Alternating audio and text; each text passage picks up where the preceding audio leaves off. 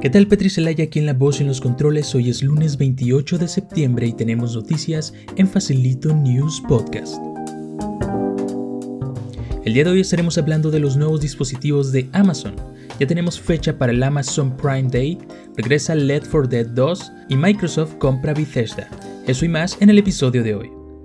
Bienvenidos a Facilito News Podcast, un show de código facilito en donde anunciamos y damos nuestro punto de vista acerca de las noticias más importantes de tecnología, desarrollo de software, videojuegos y lo más relevante de la semana en código facilito.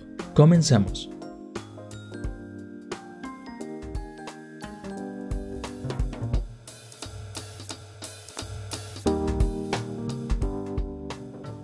Comencemos con las noticias de la semana. Amazon anuncia sus nuevos productos, nuevas bocinas Echo desde 2.999 pesos.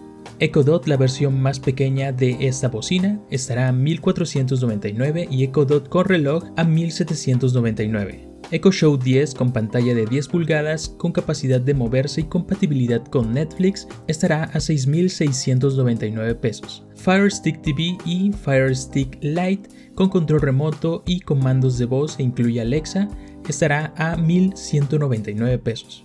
También anunciaron un nuevo servicio de streaming de videojuegos llamado Luna. Pagas una suscripción de 5 dólares con 99 al mes y podrás jugar en cualquier dispositivo hasta 4K a 60 FPS. Este es el servicio que busca competir contra Xbox Game Pass y Google Stadia. Cabe recalcar que tiene la ventaja de tener Amazon Web Services, que en cuestión de servicios en la nube lo han hecho muy bien y es digno competidor de Microsoft con Azure. Dentro de los juegos disponibles que estarán en la plataforma destacan Resident Evil 7, Panzer Fragon, Ukulele, Grid, entre otros. La duda aquí será si va a tener la gran variedad de catálogo para poder competir contra Microsoft, que ya le lleva mucha ventaja y anunció la compra de nuevos estudios. Ubisoft será uno de los proveedores de videojuegos y vienen en camino más juegos. Para poder jugar con este servicio tendrás que adquirir un control con un precio de 49,99 dólares y comentaron que el control se conecta directamente a la nube reduciendo su latencia. Otra de las ventajas de este servicio es que podrás transmitir tus partidas mediante Twitch que tendrá una función exclusiva para compartir tus partidas. Otro de los anuncios importantes es que Ring, una compañía de Amazon que se dedica a brindar dispositivos para la seguridad de tu hogar, lanzó su propio dron inteligente que permitirá vigilar tu casa mientras no estés. Si entra alguien ajeno a tu familia lo detectará y lo ahuyentará. Bueno, esto según el comercial de Ring. Una de las cuestiones es hasta dónde estamos dispuestos que la tecnología se involucre en nuestro hogar, ya que teniendo cámaras que estén activas todo el tiempo puede invadir nuestra privacidad. Personalmente me parece una gran opción ya que la seguridad de tu hogar debe de ser una de las cosas más importantes a tener en cuenta. Pero también hay que tener en cuenta la privacidad y leer las letras pequeñas de los términos y condiciones. Poniéndose un poco extremistas, la inteligencia artificial puede jugar un papel clave en detectar las cosas dentro de nuestro hogar. Y aunado a eso nos pueden mandar anuncios o recomendaciones de cosas para comprar o cosas que le faltan a tu hogar. Es una posibilidad. Ya tenemos antecedentes por parte de Google Home o Alexas que te escuchaban y grababan conversaciones. Facebook, sí, ya tenía rato que no hablábamos de esta empresa, y es noticia ya que salió a la luz que la compañía ha estado pidiendo a Apple que permita a las personas cambiar la aplicación predeterminada de mensajes del iPhone. Si bien sabemos, iMessage es la aplicación nativa para recibir y enviar mensajes de texto y mensajes multimedia que viene por defecto en todos los dispositivos de la marca de la manzana. Y como bien sabemos, junto con las restricciones del sistema operativo hasta iOS apenas se pudo cambiar el navegador predeterminado.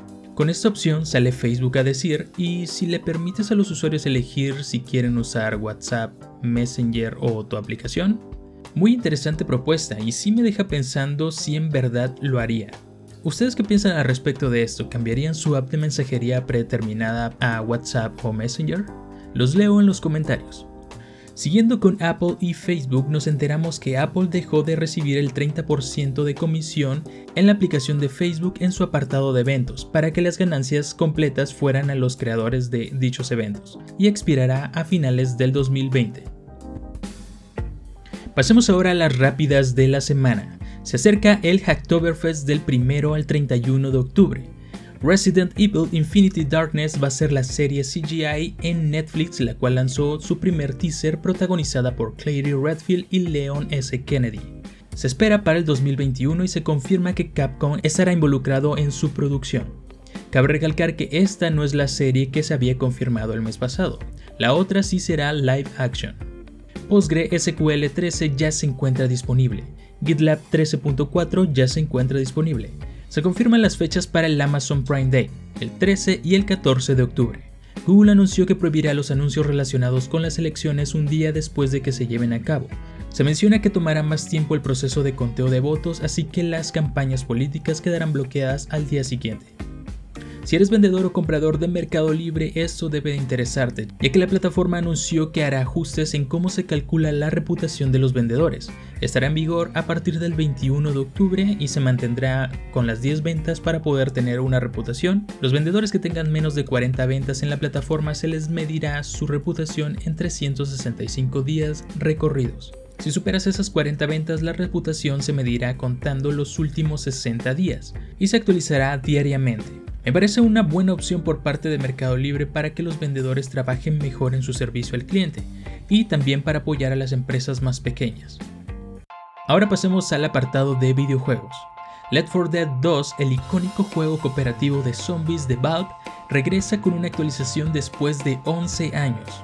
Una actualización masiva llamada The Last Stand Incluye nuevas armas, nuevos mapas, nuevos tipos de enemigos, diálogos sin usar, una nueva campaña y podrás jugarlo de manera gratuita hasta hoy lunes 28 de septiembre.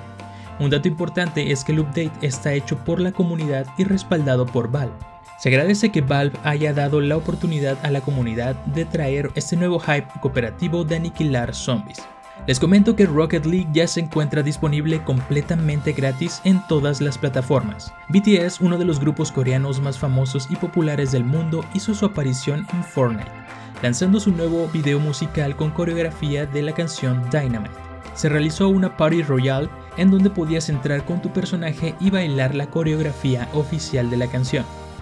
Y uno de los anuncios que fue boom en esa semana es que ahora Bethesda pasa a ser parte de Xbox, Recordemos que a Microsoft le encanta comprar estudios de videojuegos, y ahora adquirió a los creadores de Doom, Wolfenstein, entre otros videojuegos emblemáticos. Entre lo más relevante de la semana en Código Facilito, el día viernes celebramos el cumpleaños de Cody, sí, el cocodrilo y mascota oficial de Código Facilito. Gracias a todos por sus felicitaciones. Recuerden que dejaremos un hilo en Twitter de todas las noticias mencionadas en este episodio, en arroba fnewspodcast. Y esas fueron las noticias más importantes de la semana. Los espero todos los lunes en punto de las 12 del día en Facilito News Podcast.